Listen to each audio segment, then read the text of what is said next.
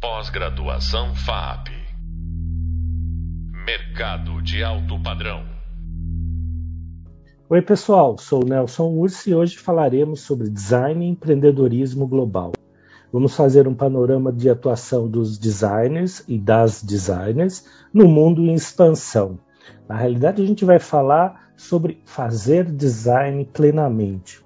Para isso, estou recebendo o designer Júlio César de Freitas, mestre em comunicação e artes pela USP, especialista em engenharia de produto pela São Judas, bacharel em design industrial, desenho industrial pela FAAP, e na FAAP, como coordenador professor dos cursos de pós-graduação em design de produto, no curso de pós-graduação em design e tecnologia digital para desenvolvimento de produtos e serviços, e professor da gestão de design no MBA em gestão de luxo. Além disso, é professor do curso de bacharelado em design industrial na disciplina de projeto e orientação de TCC. Seja bem-vindo, Júlio. E a gente tem esses temas: como desenvolver um projeto dedicado à inovação social e ambiental, como utilizar esse conhecimento na descoberta de soluções surpreendentes para a sociedade e para o planeta.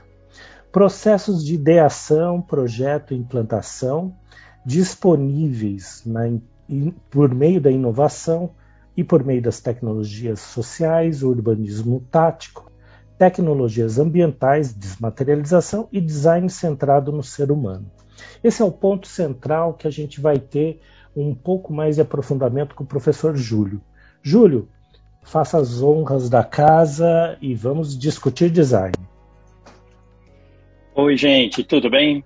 Poxa, Nelson, que alegria participar de um momento tão importante, né? um marco na, na formação né? Do, dos nossos alunos, quando o, o assunto né, predominante é o alto padrão, e aí a gente se volta para o ser humano, né?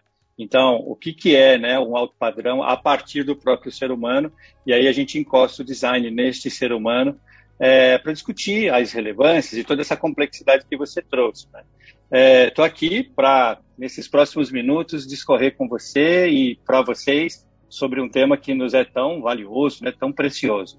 Bora lá, Nelson. Estou à disposição. Bacana. E no design, nós temos uma gama atualmente de metodologias que a gente pode desenvolver um projeto saímos do momento moderno de projeto, ou seja, dado um problema, o especialista em design daria uma solução. Hoje, a gente incorpora não só os usuários finais, mas todos os stakeholders ou atores durante o processo.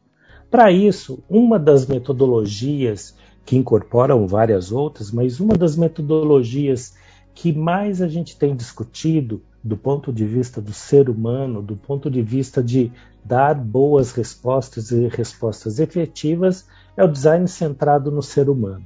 E o design centrado no ser humano, ele estabelece uma regra básica. Num primeiro momento, ouvir, ter contato com as pessoas.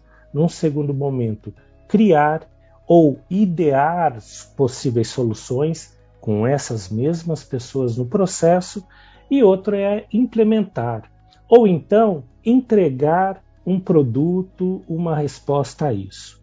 Eu gostaria de começar, Júlio, falando dessa empatia generalizada que essa metodologia nos traz, que é por meio do verbo ouvir. Bacana isso, viu, Nelson? Eu acho que a gente começa é, refletindo um pouco sobre a palavra central, né, do, do, que a gente pode entender como o design centrado no humano, que é a complexidade mesmo, né. De repente, a gente percebeu que não é sobre o, o design que vem de fora para impactar, né, o interior das pessoas, seja por seus discursos é, e benefícios, né, funcionais ou emocionais ou estéticos, mas é o design que ele nasce de dentro, né, de dentro de uma expectativa humana, de dentro de uma demanda desse ser humano, seja na escala do indivíduo ou na escala é, do relacionamento social, e a partir daí, deste interior, é que tudo vai para fora, né? E aí chega o profissional de design para sensibilizar e trazer algum valor positivo de conforto na vida dessas pessoas. Primeiro ponto, primeiro momento, com certeza, é ouvir, né? E aí eu, eu gostaria até de expandir um pouquinho esse ouvir, porque, claro, né, quando a gente usa o verbo ouvir, a gente está dizendo assim, olha, é, quero entender esse lugar que você, né, meu potencial usuário, é, consumidor, é, esse lugar que você está. Me fala sobre ele, me conta sobre ele. Essa é uma tentativa e não, não rara às vezes, né, é bastante é, é, positiva da gente se posicionar ao lado dessas pessoas. No lugar delas é impossível, né, porque o lugar delas só cabe a elas mas ao lado dessas pessoas para poder entender um pouquinho é, o universo e a atmosfera e o ambiente em que elas estão. Aí ambiente físico, psicológico também. É, esse ouvir me parece, né, o ponto de partida mesmo, sabe, para cada ou qualquer intenção de elaboração de uma resposta, de um entregável de design. A partir daí, o ouvir se expande para o observar, né?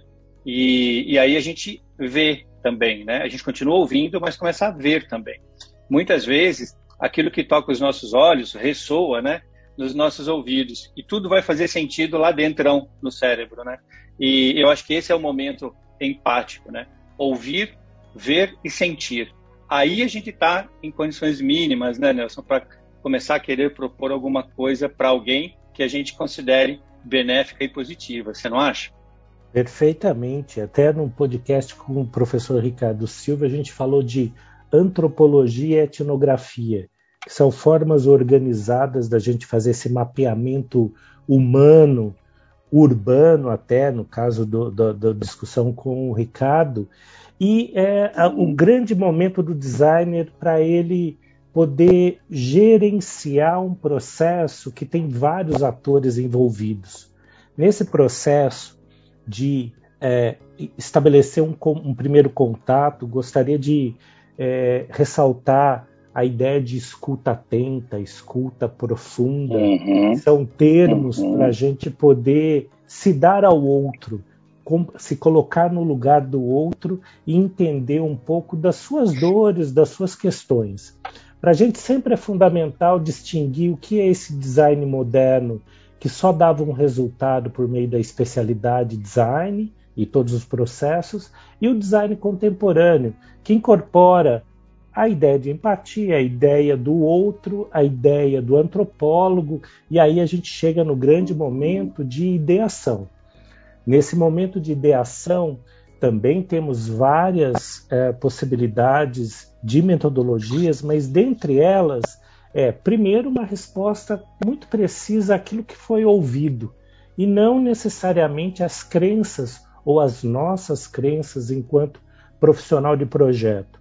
E nesse processo de criação, ou melhor, cocriação, já que o ponto central é a gente poder ter uma oportunidade de diálogo dentro do projeto, dentro dessa criação por uma solução, por uma necessidade.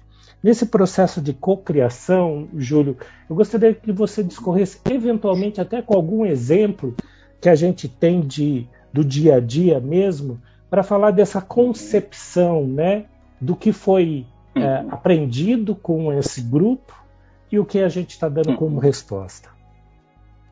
Tá, nossa, muito bacana você trazer isso né, para o nosso podcast aqui. Porque uma vez né, é, percorrido né, todo o caminho da, da empatia, a gente começa esse processo de ideação nos nossos dias, né? No, vamos chamar, no, no design de hoje, é, cara, se você não levar em conta né, a importância da, da cocriação, você acaba projetando para você mesmo, né? E dependendo do teu poder de persuasão barra né, comunicação, você acaba é, impondo né, as suas próprias ideias é, sobre aqueles que gostem ou não terão que, às vezes até por falta de opção, utilizá-las.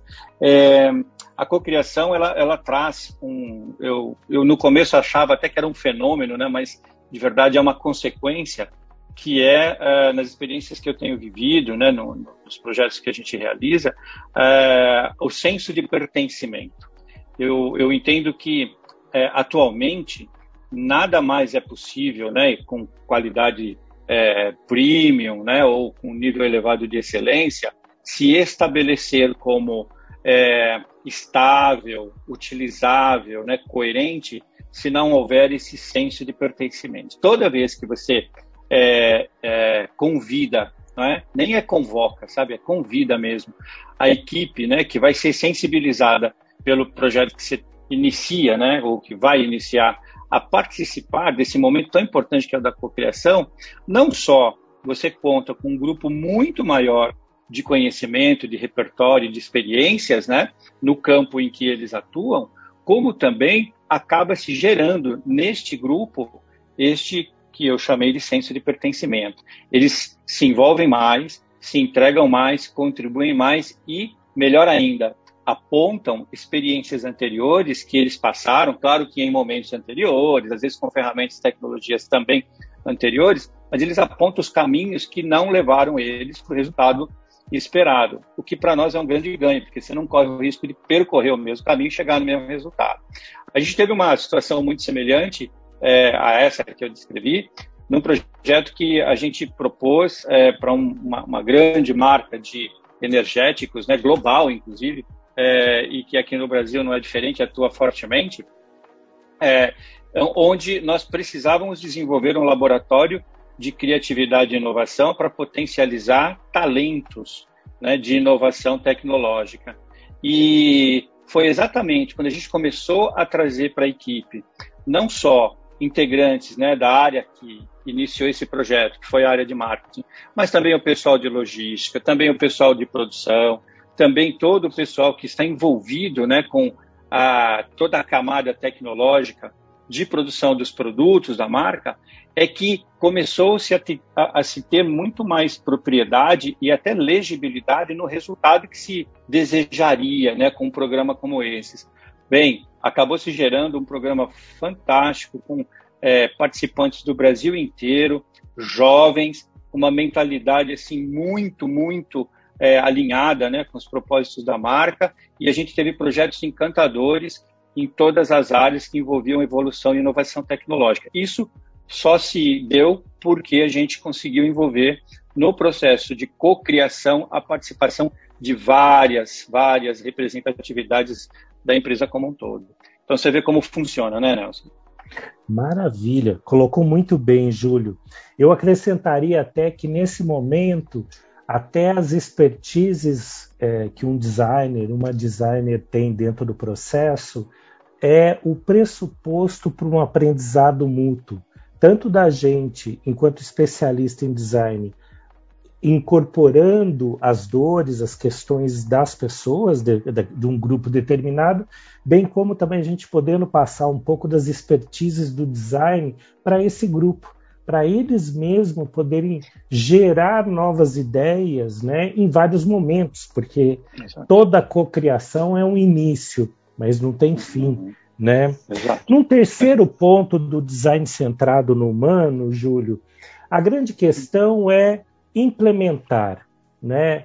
É implementar, é prototipar, é dar cara àquilo que foi pensado, e aí também envolve uma série de instrumentos que vai do desenho mais básico, o sketch, por exemplo, até algo já digital, já uma apresentação pronta. Pensando que implementação é essa conclusão, né? O que, que você pode contribuir com essa sua experiência de mercado para fazer uma boa entrega, para a gente chegar no momento de qualificação desse processo? Sim, nossa, isso também é um ponto bastante importante, né? Porque é, a gente muitas vezes acredita que ao término do projeto é, concluiu seu processo, né? Não, ao contrário, né? Você só terminou uma fase que é a fase do projeto, da ideação propriamente dita. Aí vem uma outra fase que é tão desafiadora quanto o próprio processo de ideação, que é a implementação. Então aí, o que, que a gente tem vivido e, e com muita frequência, né? É fundamental a gente elaborar o que, que, nós chamamos, e o mercado também, de plano de ação. Por que, que isso é importante? Porque o plano de ação, antes mesmo, sabe, de você sair fazendo, construindo, realizando, ele vai especificar, é, primeiro, as fases, as etapas, né? A gente chama de milestones dessa implementação.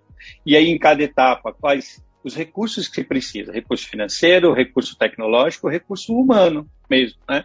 Time, sabe? Equipe, né? É, e a, a, as responsabilidades é, e a atribuição de papéis.